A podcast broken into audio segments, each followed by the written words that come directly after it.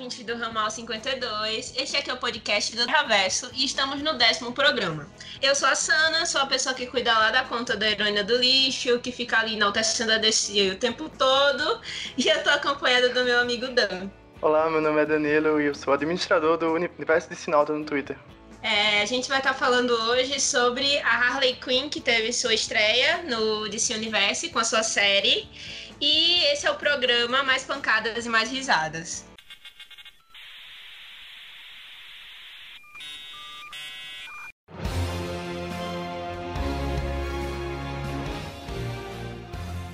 Ramal 52 Um podcast do portal Terra Verso.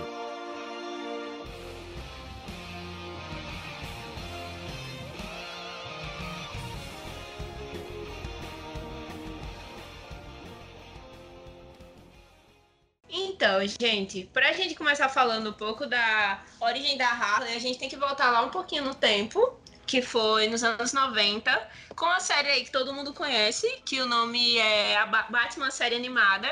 Eu acho muito difícil uma pessoa que acompanha de si não ter conhecimento dessa série. E um ponto bem legal é que ela surgiu com numa animação e hoje está com a animação só dela em uma busca é, pela Legião do Mal, por esse livramento do Coringa, o Acompanhada da Era, então tá sendo uma parada bem divertida pra gente falar sobre, né, Dan?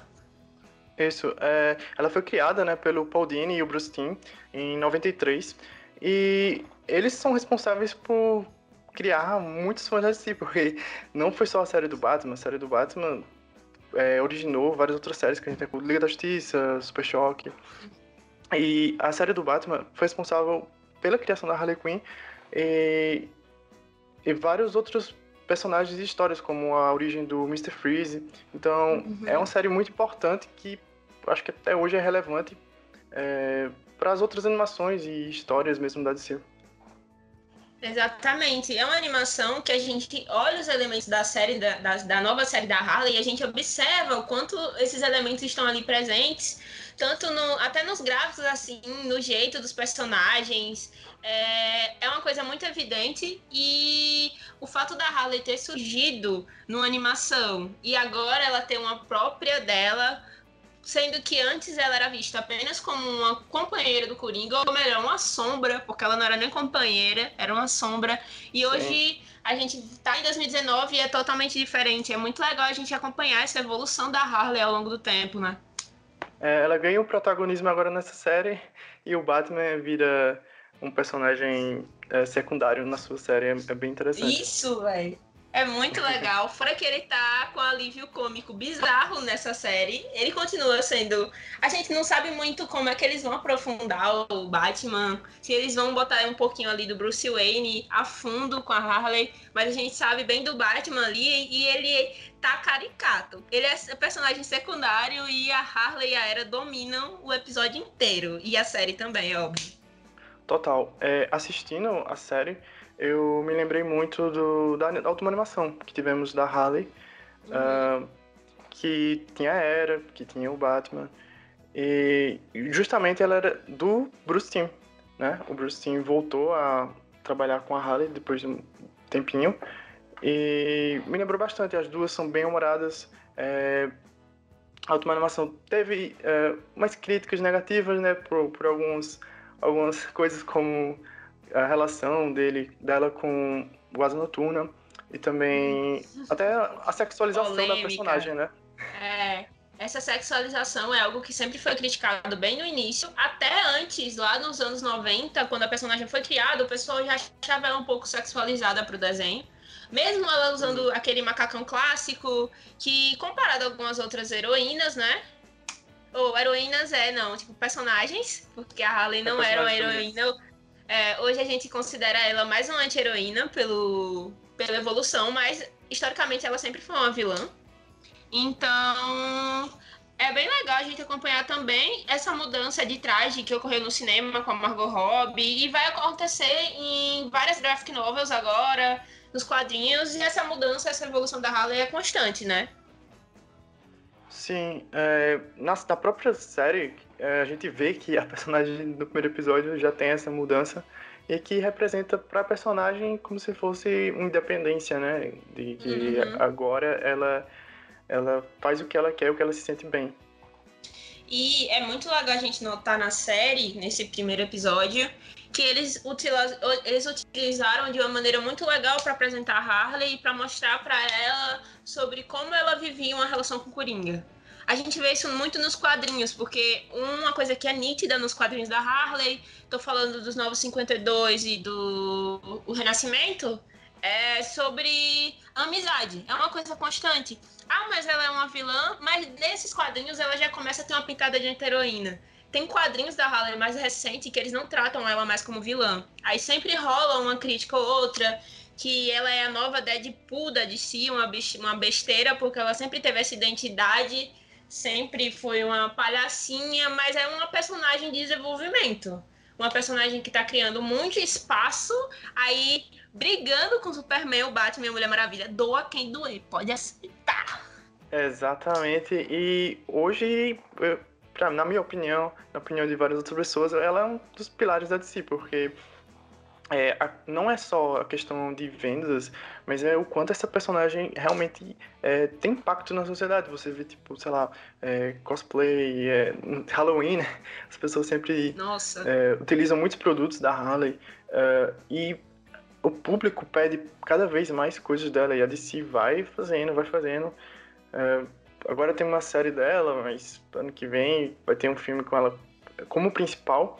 Então, a Harley é um personagem que hoje é, se iguala à popularidade de grandes personagens da DC, como é, o próprio Coringa mesmo, que tá nessa, nessa Sim, dela. cara. É, e tem muita gente que hoje em dia sempre prefere a Harley do que o Coringa. O Coringa é o maior vilão dos quadrinhos. A gente teve Joker recentemente, mas o Coringa é, tem o espaço dele, sempre teve, mas a Harley conseguiu até esse holofote. Porque é uma personagem que se destaca desde a animação do Batman, cara. Porque, tipo, se ela não tivesse se destacado, se não fosse positiva, a gente não ia ter nada dela hoje em dia. Então eu acho que foi um dos maiores acessos da DC. Além de terem apresentado ela no Esquadrão Suicida. Porque o marketing da Alerquina foi sinistro. É uma Não, coisa é- sinistra. No Esquadrão Suicida, inclusive, é, o Esquadrão Suicida sempre teve como os principais, né, o Pistoleiro, o Capitão Boomerang, a- Amanda Waller, é, o Rick Flag. E a gente pode dizer que hoje em dia a Harley também é basicamente o ícone do Esquadrão Suicida, como que são seriam os Exatamente. vilões, anti-heróis né, da, da DC. E nesse grupo aí, é, você coloca ela até acima do Pistoleiro, que, sei lá, anos atrás Com certeza. ninguém pensaria É. nisso. Eu vi uma matéria que inclusive gerou uma crítica, porque o Jim Lee, que é o co-publi- co-publisher, eu acho que fala isso, da editora, que ele falou que a Harley é o quarto pilar da DC Comics, porque ela chegou até ter dois solos de lançamento e ainda teve destaque em vários, o que não foi possível para Mulher Maravilha na época. Então gerou muita controvérsia, porque uma personagem aí com uns 20, 23 anos, eu acho, de história, não, se eu tiver errada, não sei direito, É, foi na- foi mas na aí 23. pelas casas. É, pelas casas. Então tem 20 anos? Sou ruim de conta, meu filho. Não, não mais, mas. Tem mais de 20. Tudo bem, gente. Vocês ignoram aí que eu sou de humanas. Então. Aí com esses aninhos, mas tipo, muito pouco comparado a todos os heróis de DC que a gente tem, né? E olha a Não, sim, cacetada de coisa que ela já fez, cara.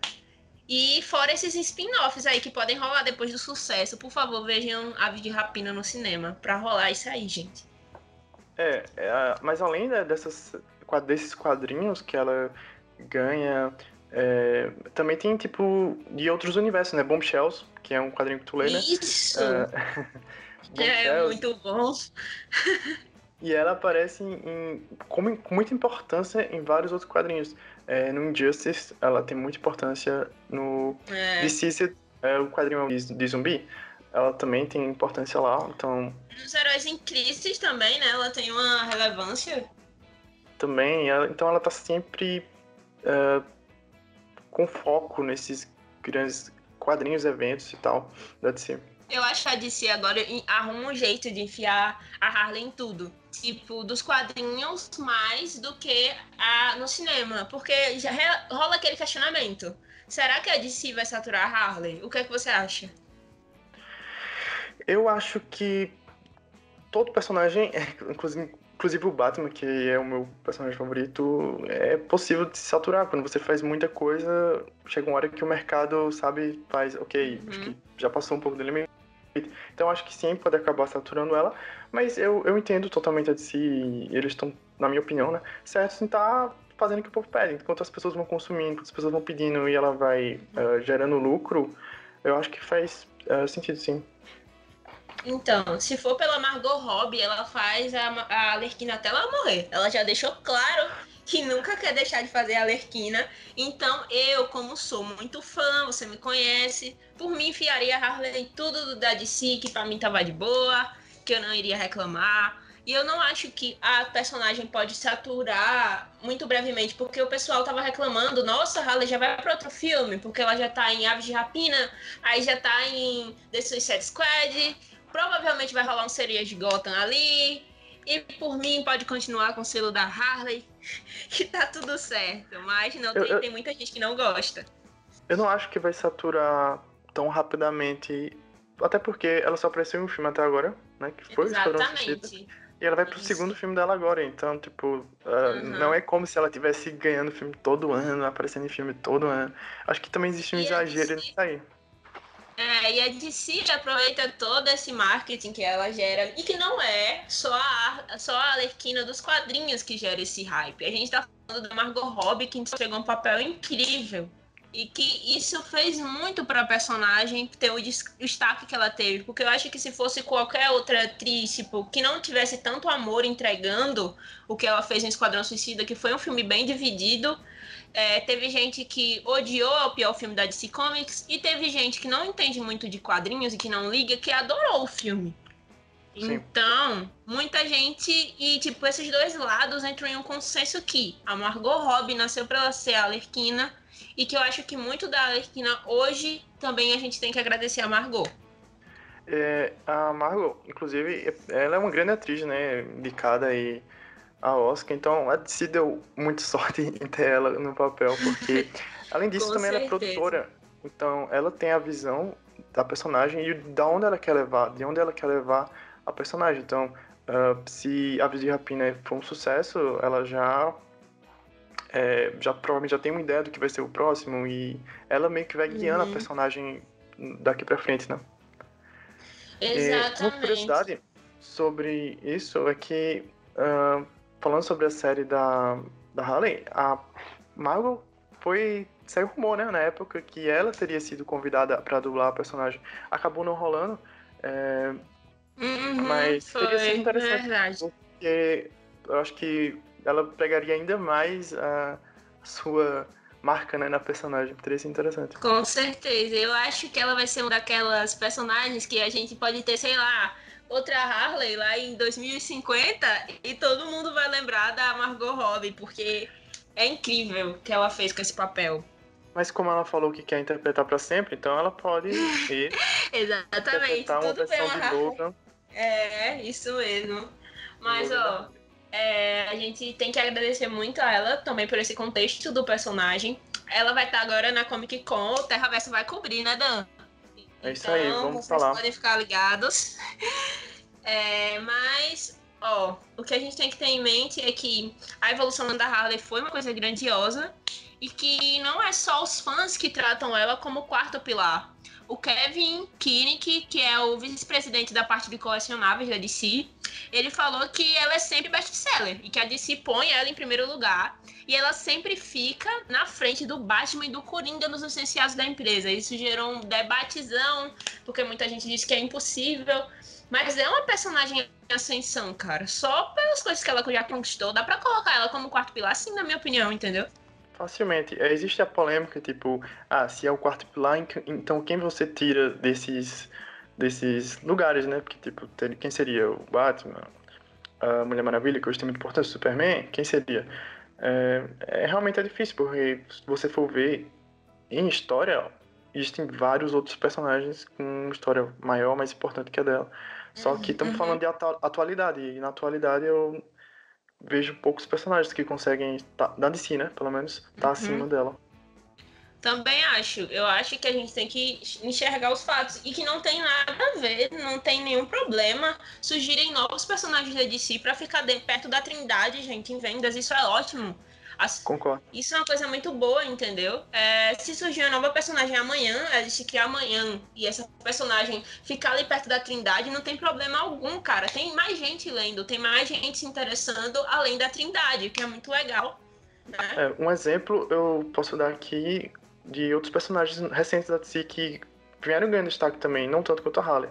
É o Besouro Azul, não é um personagem do, É. do Jamie, não é um personagem é, muito antigo. A Jessica Cruz também, a Naomi, que tá ganhando muito, muita importância nos quadrinhos atuais, então tem vários Uhum. personagens que em algum momento podem se tornar é, no top 3, no top 4 de maiores personagens da DC na atualidade. É óbvio, a gente nunca vai falar, nossa, Harley Quinn da história da DC. Não, porque história vai lá, né? É, sei lá, exatamente. 80 anos atrás o Superman foi criado, então tipo, não dá pra comparar. Não dá, mas a gente tem que abrir os horizontes, né, pessoal? Não dá pra ser aquele fanboy chato que acha que a vida inteira só vai ter Superman, o Batman e a Mulher Maravilha ali vendendo, né, gente? Pois é, daqui a 100 anos eles podem nem, nem ser popular e, sei lá, o. é, um personagem como. Sei lá, o Aqualad ser o personagem principal da DC. Por que não? Exatamente. Por que não, né? O que, que, o que é que custa a gente se adaptar ao tempo, né? E é o que a DC vem fazendo também, Dan, com as graphic novels da Harley, que eu tive o, pra- o prazer de ler uma em inglês, eu tô torcendo pra chegar em português e ainda não sei se vai chegar, mas que é foi uma HQ nova, estreou esse ano. E eu fiz lá uma resenhazinha no Twitter dela, que foi muito legal porque eles trouxeram a era uma menina negra, ativista, vegetariana, muito louca e a Harley criada por drag queens.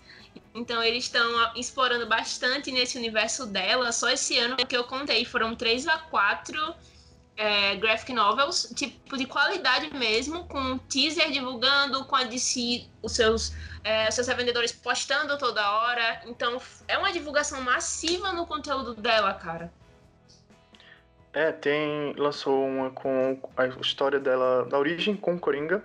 É, eu não li ainda, mas. Isso. A arte é eu muito também incrível. não tive o prazer. Uhum. E tem uma da- com a Era, né? Que. é, eu acho que não é essa. Eu acho que tem outra com a Era. Que não lembro o nome. É, a gente. Vamos falar aqui sobre a entrevista do, com o Patrick. Que a gente teve. É, podemos conversar um pouco com o produtor de Harley, o Patrick. É, são três produtores na série, né? O Patrick, tem o Justin. É, também tem uma produtora que trabalhou em Super Hero Ghost, que é uma série que tá na Netflix, vão assistir. É, inclusive tem a Harley, aparece, eu vi quatro episódios, ela aparece em um. E na entrevista foi muito legal, o Patrick pôde falar é, muitas coisas interessantes sobre a série. E talvez a mais interessante, pelo menos pra tu, foi a questão da, da Harley Era, né? Hum, é, aí pegou no meu ponto fraco, né? Daquele jeitinho de amolecer meu coração, porque ele falou aquilo, não posso dar spoilers, que, mas a, gente sim trabalhou nisso um pouquinho, e lá se vai, e eu vi, meu Deus, o que é que esse cara tá pensando? Aí eu me surpreendi bastante quando eu vi o primeiro episódio, porque, cara, a interação é como se você estivesse vendo um quadrinho dos mais recentes, óbvio, delas, mas de uma maneira muito mais legal, porque a era no quadrinhos. A gente tava conversando sobre isso, né, Dan? É um pouco mais fechadinha nos sentimentos. Ela é, claro, uma pessoa, uma pessoa entre aspas, muito preocupada com a Harley. É bem dedicada e ela demonstra isso, mas nessa série é só no primeiro episódio e ela já soltou assim o Eu Te Amo ali super de boa, entendeu? Então eu achei isso muito massa, eu achei esse desenvolvimento. A gente pode colocar amizade até agora? Pode, mas você sabe Sim. que não é, né? Então, vamos lá. É, e eu acho que fez total sentido toda a relação do primeiro episódio. É, eu acho que não iria fazer sentido, tipo, ah, ela terminou com o Coringa e agora ela já vai arrumar outra pessoa. Porque eu acho que iria criar uma ideia de tipo, ah, então, ela é sempre dependente de outra pessoa. E eu Exato. acho que não é a mensagem que eles querem passar, sabe? Eles querem passar a mensagem que, tipo, ok, ela pode ser independente, ela pode fazer o que ela quiser. Uh, então, talvez mais pra frente, legal, mas eu acho que no começo não faz muito sentido tu explorar é, tipo de relacionamento tal. Você vai construindo aos poucos? Uh, porque senão a personagem sempre vai ser dependente de outro. Eu acho que não é isso que ela deve isso, ser. Isso sempre foi um problema um pouco nos quadrinhos da Harley. Então eu acho que foi uma decisão sensata. Muita gente ficou decepcionada quando saiu que a Era poderia ter um envolvimento com o Homem-Pipa na série. Mas eles e falaram até de. Ah, não, a DC fez propaganda enganosa com a Era e a Harley nessa série. Não, não, não vou assistir, não sei o quê. Mas, gente, calma, calma. Eu acho que eles estão desenvolvendo super certinho, sabe? A gente já teve momentos lindos que a, na, nas HQs até agora não trouxe uma coisa tão intensa como eu vi nessa série, assim. Tô exagerando um pouquinho, mas é pra dar, dar vontade mais de vocês assistirem. Porque, nossa, foi muito legal. É, exatamente. tu adora Bombshells, então isso quer dizer muito. É, e ele falou mais coisa, né, o Patrick, nessa entrevista. Qual foi o ponto, assim, mais legal que você achou? É, eu gostei muito dele ter falado sobre as inspirações, porque ele citou Rick Morty e uhum. Archer, que são duas animações que eu assisto, são animações adultas e tal. E eu acho que a série tem uma pegada realmente assim nesse estilo mais adulto, é, tanto nas piadas, sabe? Porque não é quando a pessoa pensa adulta, a pessoa pensa, ah, então são só piadas sexuais. Não. É, nos temas que a série vai tocar, na violência, sabe? É, no começo mesmo do episódio, é muito engraçado. É. Eu já é. comecei porque o Coringa tá lá disfarçado e ele faz uma piada. Tem várias pessoas brancas. Ele faz uma piada sobre isso. Tá todo mundo rindo lá cheio de dinheiro no iate. somos, somos brancos secos. E foi muito engraçado. É, eu achei bem legal porque o Patrick deixou claro que a série era para maiores e que eles iam abordar violência e foi bem legal que teve muito sangue nesse episódio. Muito osso quebrado.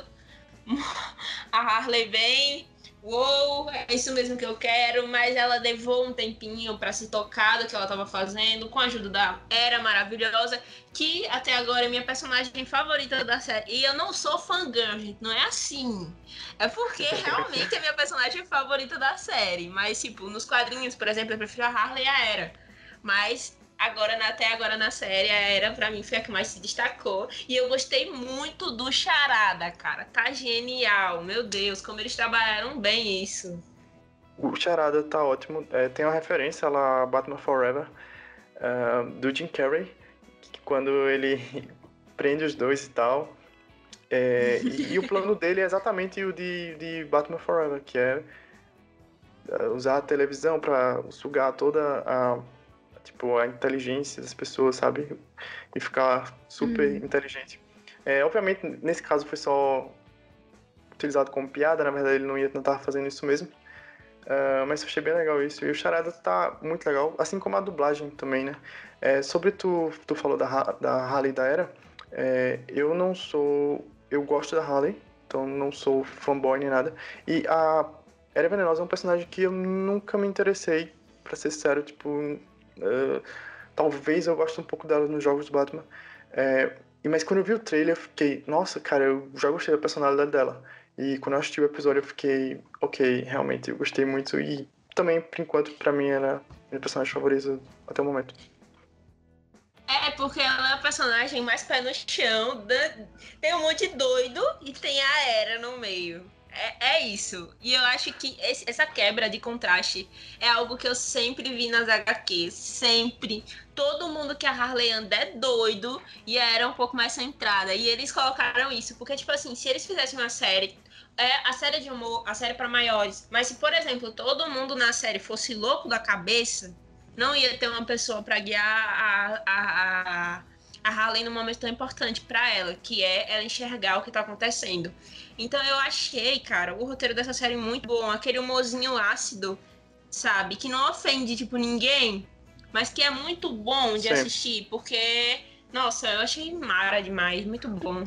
O melhor disso tudo, dela ser mais centrada, é que, na verdade, ela é mais centrada justamente devido ao trabalho psicológico da, da Halle como... Qual é o nome dela? doutora Quinzel, né? A doutora Quinzel, quando ela é doutora é, Quinzel. Isso mesmo. Então, ela pôde ajudar a, a Era no passado e agora, tipo, a Era tá, tipo, meio que contribuindo que tá ajudando, nossa, agora. perfeito. Exatamente. e dá pra gente perceber esse cuidado que a Era tem com ela.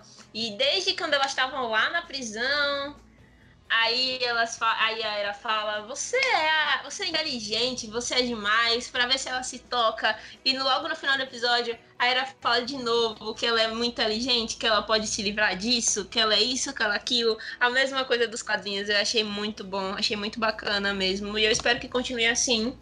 Porque não dá, a gente dá para perceber que a série funciona perfeitamente para as duas. Muitas fãs da Era têm um pensamento de tipo, a Era não é sombra da Harley. Pra, a DC não precisa ficar colocando a Era em tudo da Harley, nem a Harley em tudo da Era.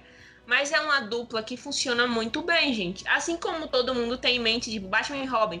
Eu tenho em mente é Harley e Era. E eu acho que não tem nenhum problema nisso. E eu acho que cada um tem seu protagonismo, tem sua essência. E o Patrick tem vontade, não é? De trabalhar apenas com a Era futuramente, não é? Na entrevista ele falou que se essa série for um sucesso, que eu acho provável, mas eles ainda precisam é, descobrir como vão colocar ela em outros países, porque senão o sucesso fica meio limitado no streaming da DC.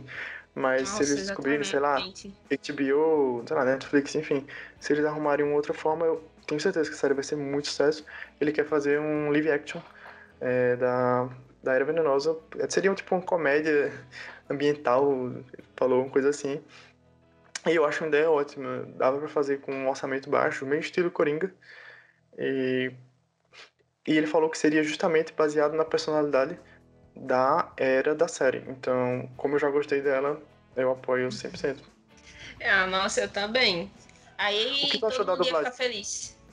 A dublagem da série animada? É, no geral, de todos os personagens. Ah, eu achei bacana pra caramba. Eu gostei muito da dublagem da Era. Sim, eu vi o, o teaserzinho do próximo episódio e ela faz umas coisas assim com a voz, uma coisa bem bizarra. E eu achei muito ba- bacana, porque eu nunca tinha imaginado ela falando assim. Aí eu fiquei, vixe. A, Harley eu achei bem legal também. O que você achou? Eu gostei. É, pra mim, o destaque ah, foi o Coringa. Porque É, ele é nossa, dublado pelo Adam. Alan Tudyk, de Doom Patrol. E é, e Hum, não o Alan Tudyk. Doom Patrol, ele faz o Mr. Nobody, que pra mim é um dos melhores personagens. Então ele tá fazendo o Coringa aqui e minha cabeça fica sempre indo pro Mr. Nobody. E ele faz uma voz diferente ah, pro Coringa e tal, mas eu acho, achei muito divertido. E esse Coringa é bizarro, né? E é hilário ao mesmo tempo. Eu acho incrível como a DC acerta nos Coringas das animações, cara. É sério, esse Coringa tá muito bom. E essa cara dele parece que ele fez, como é aquela cirurgia? Pra deixar o queixo quadrado, cara. Pô, meu Deus. Pelo amor Eu de Deus, ele tá é. muito não sinistro. lembro. Então, E a Harley Eu tem a do, demais. dublador. ah, Kelly Coco, né? De The Big Bang Theory. isso. Que tá ótima. É, inclusive, ela é a segunda atriz de The Big Bang Theory a dublar a Harley. Na última animação de Pancadas e Risadas, né? Que a Harley teve Batman Pancadas e Risadas. É, foi. é, acho que a Penny, eu não lembro o nome da atriz, da, ou da personagem de The Big Bang Theory. É uma loirinha que também dublou ela, então interessante os personagens de The Big Bang Theory, que é uma série que tem foco na cultura nerd, né?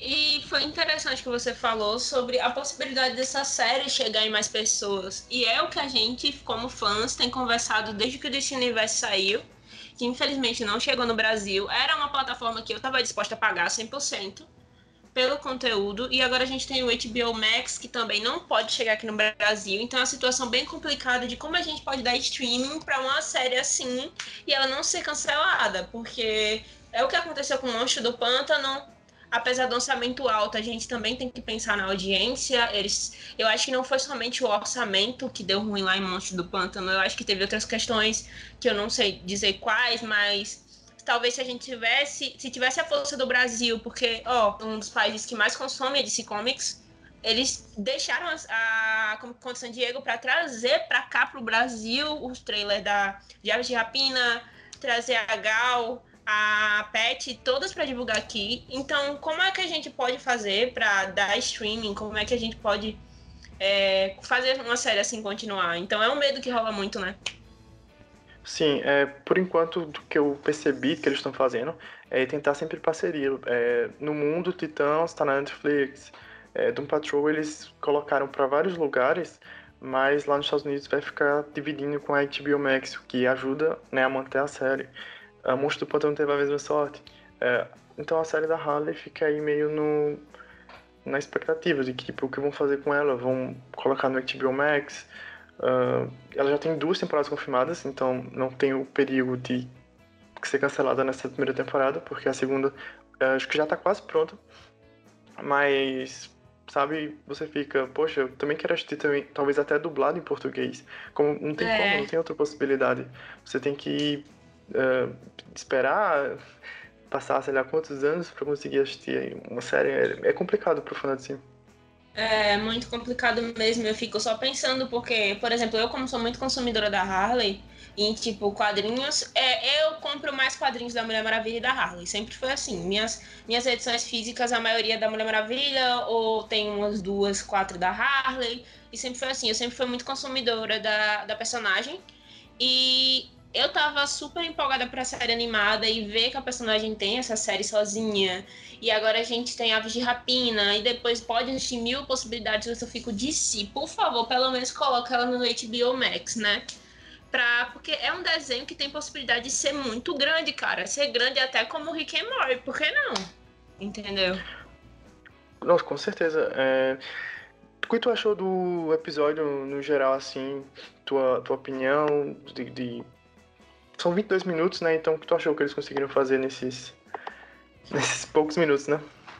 Eu acho que eles focaram no que o Patrick, o Patrick falou pra gente, que é botar a Harley pra buscar sua independência e mostrar o ciclo, o ciclo de amizade dela, mostrar como o Coringa foi mal com ela, deixou ela lá apodrecendo na cadeia, como ela só saiu de lá, além da força de vontade dela, porque ela tinha uma amiga. Então eu acho que essa pegada de. Apesar de ser uma série violenta, uma série que mostra uma, uma pessoa, uma personagem realmente em um relacionamento abusivo, que sempre foi tratado nos quadrinhos agora de uma maneira bem cômica e tal. Aí eles colocam uma personagem que ajuda ela e elas duas se dão bem. Então rola aquilo da delas provar que ela não é só a namorada ou ex-namorada do Coringa. Então eu acho que foi uma apresentação, foi realmente um piloto de apresentação da personagem que eu espero agora. Minha expectativa para essa semana e próxima semana do próximo episódio e para temporada como um todo é esse desenvolvimento, né, que a personagem se encontre e que ela consiga fazer parte da legião e bater aí, gente. Tem que bater no Coringa mesmo, tem que ser assim. É, um, algumas das cenas que a gente não, não, discutiu, que eu acho das melhores, é quando justamente ela tem a quebra da ilusão e quando ela percebe que o conto de fadas dela, na verdade, não é um conto de fadas. Caramba, foi uma... muito legal. Exato, tá na aliança, na verdade a aliança não é uma aliança, é uma granada. E isso eu acho que uhum. foi algo que não foi construído, por exemplo, no filme do Esquadrão Suicida. Que uh, houve um grande problema, né, da galera na época, que como foi construída a relação dos dois, ela não teve o lado negativo, parecia que tudo era positivo. Por exemplo, tem um momento em que ela imagina uma vida perfeita com ele, e tem um filho, um bebezinho e tal, estão numa família normal, mas não tem, eu acho, a quebra em nenhum momento do filme essa quebra de tipo, poxa, na verdade o Coringa não é essa pessoa boa, sabe? No final termina com os dois juntos, então a série explora isso muito bem. E outro momento, é, que, ou talvez o melhor, que é sobre a escolha do Coringa sobre quem ele escolhe, né?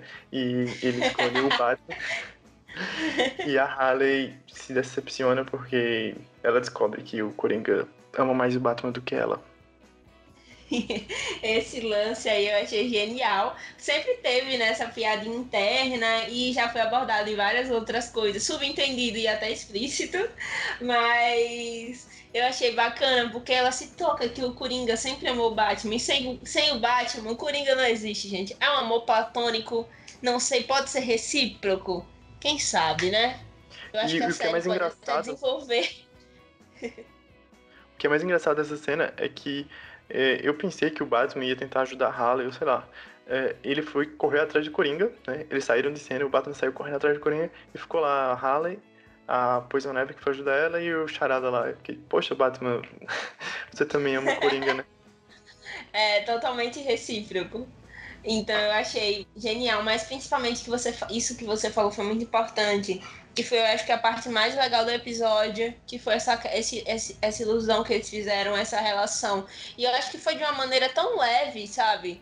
Tão cômica mesmo, tão, sei lá, eu achei tão bonitinho, tipo, o, o jeito que eles organizaram isso, como ficou a série. E em 22 minutos eles conseguiram fazer isso, e Esquadrão Suicida com horas não conseguiu, né?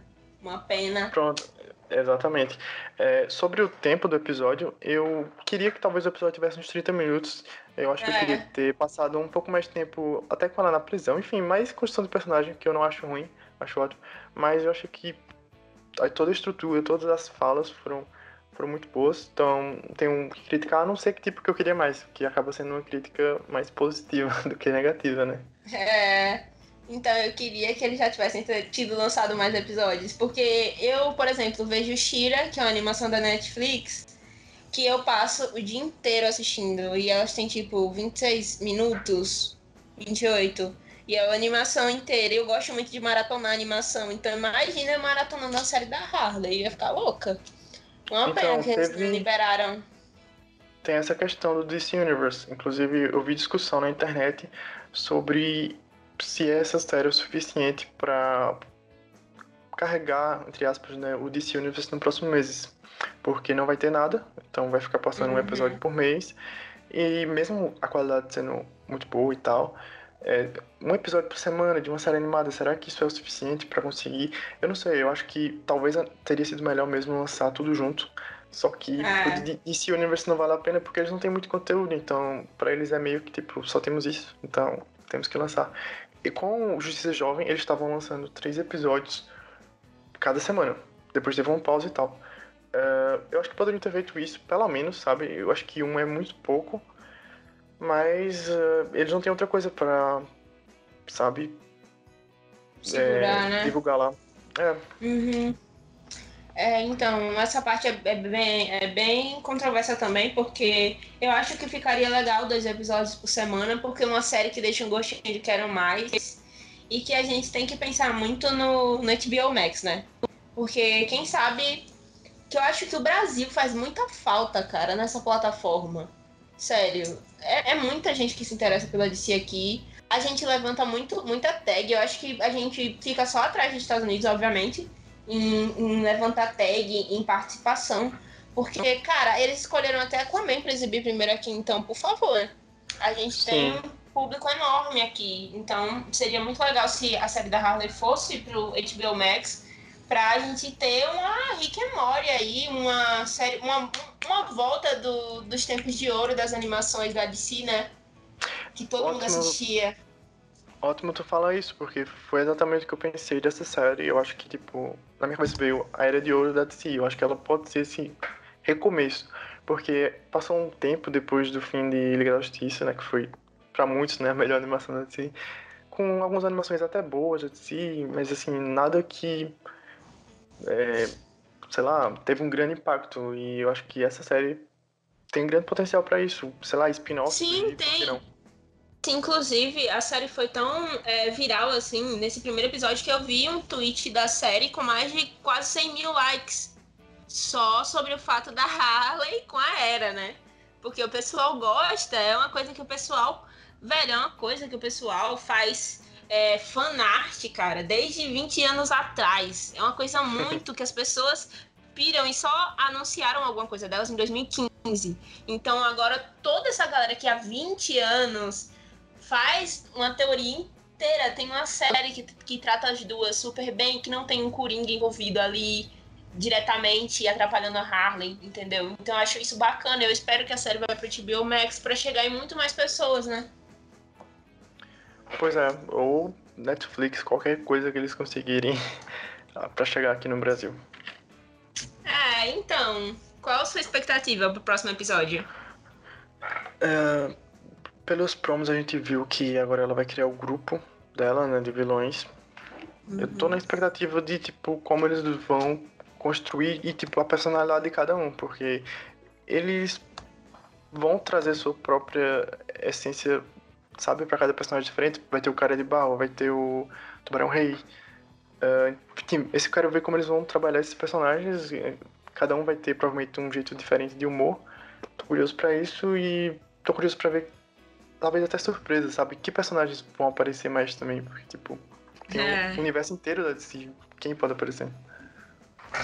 É, eu também tô com essa expectativa, basicamente. Eu já falei o que eu quero para esse, pra esse próximo episódio, mas a coisa principal é que a gente vai ver a Harley buscando agora o espaço dela definitivamente para conquistar o grupo dela, né? Pra ela montar o grupo dela e roubar tudo do Coringa, até a gota. Porque ela sempre foi a parceira dele, a parceira não, que a gente tem mania de falar parceira, mas sempre foi a sombra mesmo, né? Ele não deixa ela fazer nada, isso é visível no primeiro episódio. Ele fala no episódio o sidekick, né? Tipo, um ajudante, é. ela seria tipo o Robin.